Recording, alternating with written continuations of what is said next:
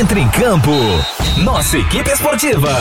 Pra bater um bolão com você. Esporte 93. Tudo sobre todos os esportes. Esporte 93. Esporte 93.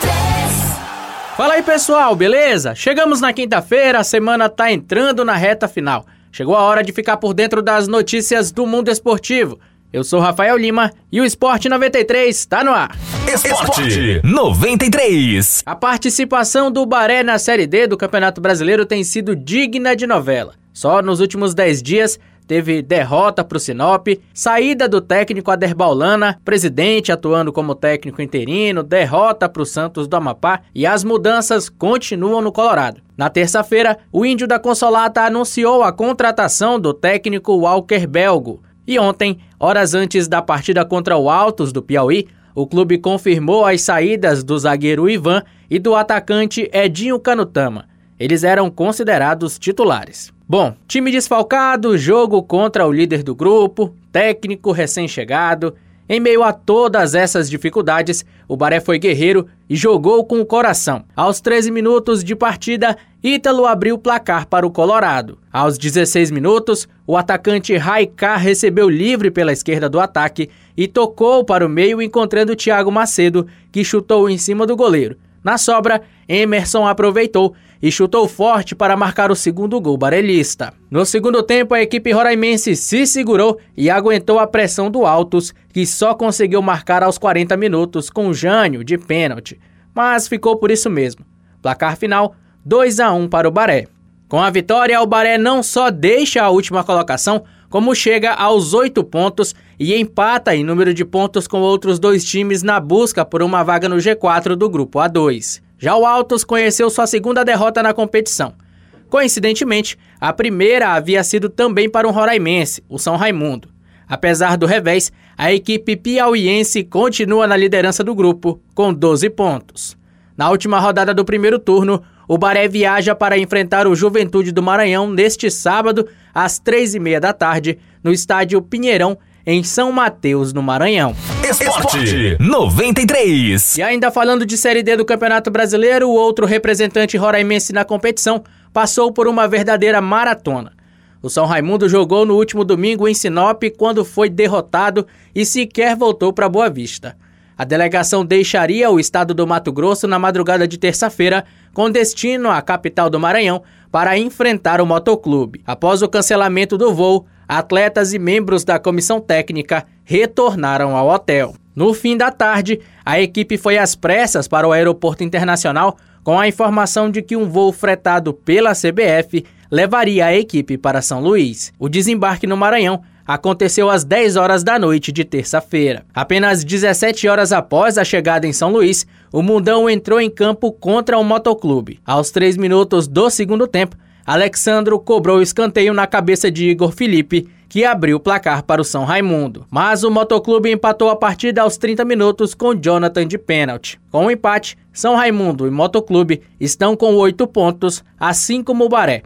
Apesar disso, o Mundão segue no G4 devido ao saldo de gols. Na próxima rodada, o clube roraimense enfrenta o River no estádio Canarinho. Esporte 93. E agora uma notícia boa para as amantes do vôlei. É que vai rolar no próximo dia 25 o primeiro torneio de vôlei de praia feminino Outubro Rosa. De acordo com a idealizadora do campeonato, Deise Lúcia Tamandaré, a competição visa aproximar as amantes do vôlei no estado. Eu tive essa ideia de unirmos a, o amor ao esporte e unir ao amor próprio também, né? Escolhi o mês de outubro porque o mês de outubro é um mês tão importante quanto os outros, né? Onde a gente é, acompanha vários trabalhos voltados ao, ao autocuidado feminino Nesta primeira edição, a competição contará com a participação de 18 duplas. Desilu se destaca a importância de se realizar esse tipo de competição aqui em Boa Vista. Eu vejo muito a importância desses tipos de eventos aqui em nossa cidade para ter um envolvimento esportivo, qualidade de vida também. Enfim, o esporte para mim sempre foi de forma, além de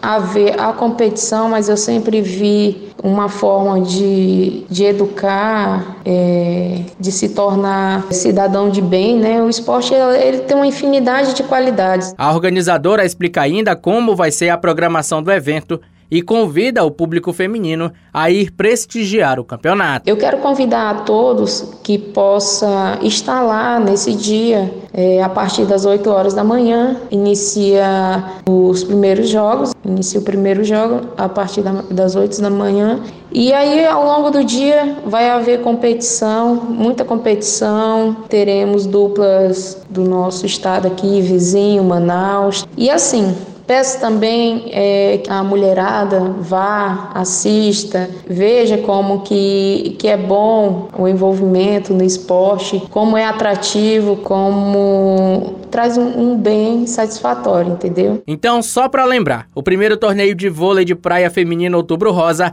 acontece no próximo dia 25, a partir das 8 horas da manhã, na ABB. Esporte 93. E quinta-feira é dia de TBT, de lembrar de momentos de alegria. E cá entre nós, tem coisa melhor do que lembrar de um momento especial com seu clube do coração? Então já sabe, né? Hoje tem Sou Clubista, é com a minha amiga vascaína doente, Nayane Macedo. Momento, momento, sou clubista mesmo. O dia marcante para mim foi quando o Vasco foi campeão da Copa do Brasil em 2011, com aquele elenco maravilhoso do Eder Luiz, Diego Souza, Dedé, Fernando Praz, e a gente conseguiu ser campeão dentro da casa do Curitiba. O Eder Luiz fez o gol nos minutos finais, né, e levou o Vasco a ser campeão. Apesar da derrota, a gente tinha vantagem do primeiro jogo. E foi um dia muito bom porque eu pude comemorar com meu pai, um cara que fez eu ter um amor incondicionalmente pelo Vasco desde criança. E, e o segunda, a segunda vez marcante foi quando eu fui assistir o jogo do Vasco pela primeira vez é, na Arena da Amazonas contra o Corinthians. Apesar da viagem ter furado três vezes o pneu do ônibus, a gente conseguiu chegar a tempo ao jogo e conseguir ver o Vasco empatar com o Corinthians. E sentir a energia daquela torcida gigante foi maravilhoso. Momento, momento, sou clubista mesmo. E você, quer contar sua história com seu clube também? Então me manda uma mensagem lá no Instagram, arroba Rafael Lima 7, ou então manda mensagem no 98116 2506.